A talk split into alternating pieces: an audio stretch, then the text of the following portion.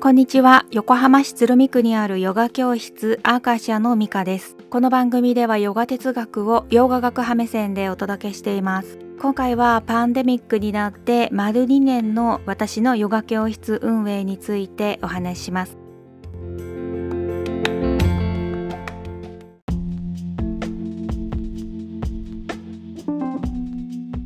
私の今までのバイオグラフィーをサクッとお話しすると短大を卒業してから短いスパンで転職を繰り返して会社員でいることに違和感を覚えてフリーランスのお仕事の模索をしつつふと16歳から続けているエアロビクスのインストラクターはフリーランスだなと思って27歳でデビューしました。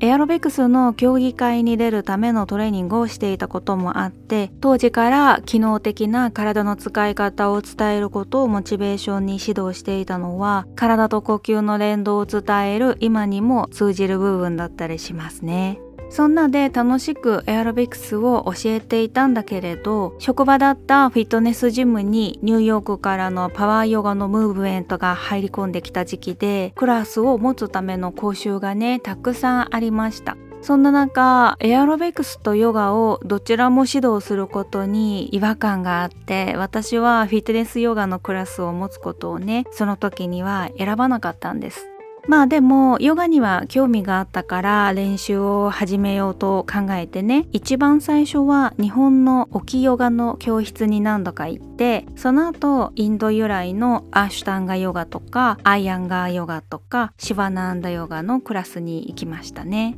でそうこうしているうちにアイアンガーヨガをベースにしたヨガを提供しているスタジオでマントラのクラスを通してクリシュナマチャラヤシのヨガに出会いましたそこからシュリ・クリシュナマチャリアの伝統をもっと知りたい気持ちで今に至っているのがアーカーシャというヨガ教室なんだけれど2019年から本稼働してきて1年過ぎたところでパンデミックになってやっぱり対面のクラスにいらっしゃる生徒さんの数がものすごく減りました。でヨガのオンラインクラスも試したんだけれども呼吸の仕方と体の連動を伝えるのにやっぱりね画面越しだとと適さないという風に判断して今は提供してません。じゃあ私が持っているスキルで何を提供できるのかなっていう模索があって YouTube とかポッドキャストインスタライブや Facebook グループやひいてはね TikTok まで試した結果ポッドキャストでの配信っていうのはマサラテイストだったり過剰に宗教的解釈なヨガ哲学じゃない私が伝えたいシンプルでプリミティブな解釈に興味をね持ってくださる方がいらっしゃったりであ本当に発信した甲斐があるなというか嬉しいっていう風に思ってるんですよね。ねもちろんインドの文化込みでヨガが好きな人はそれでいいんだけれど大元にある哲学っていうのはインド人だけに限らず特定の思想だけにも限らず普遍的な知恵だっていう風に感じているわけで生きづらさという私たちが抱える普遍的なお悩み解決の糸口を見出していただけたらなと思って発信を続けています。そんな洋画哲学を学ぶ無料クラスは今月は平日なんだけれども22日の火曜日14時に行います。ご興味のある方は Facebook グループにご参加くださるか LINE 公式よりお問い合わせください。ショーノートにリンクを貼っておきますね。話を戻してこの感染症の流行下において私のスケールで伝えられることなんだけれども前回もお話ししたマントラチャンティングがそれで今までだと特別な思い入れがある方がお見えになるケースが多かったんだけれど多言語の発声に集中するというモチベーションだとヨガのポーズをするよりも効率よくマインドの変動を落ち着けるってね最近改めて感じてるんです。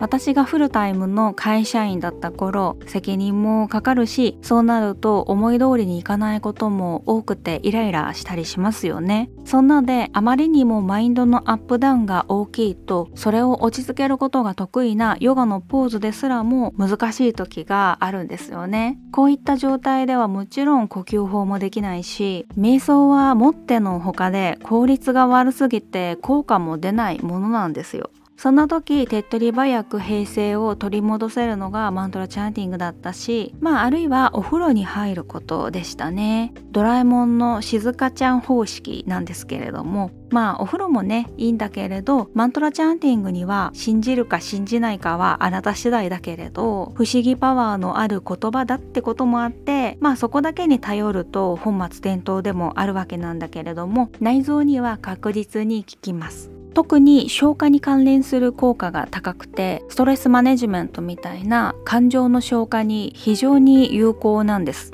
で消化と連動して排泄も活性化されるものだから結果的にデトックスが進むっていうメカニズムなんです。そんな効果を引き出すためにいつも要求されるのは一点集中なんだけれども古代語であるサンスクリット語の詠唱はねまさにそれなんです。しかもオンラインでもできる練習だからこんな時にもっと活用してほしいなと思ってオンライン受講の提案をしました。ポッドキャストで聞いてみたいテーマがあったら Spotify でご視聴いただいている方限定なんだけれどもショーノートにある Q&A から教えてください。それではまた次回の配信でお会いしましょう。ミカでした。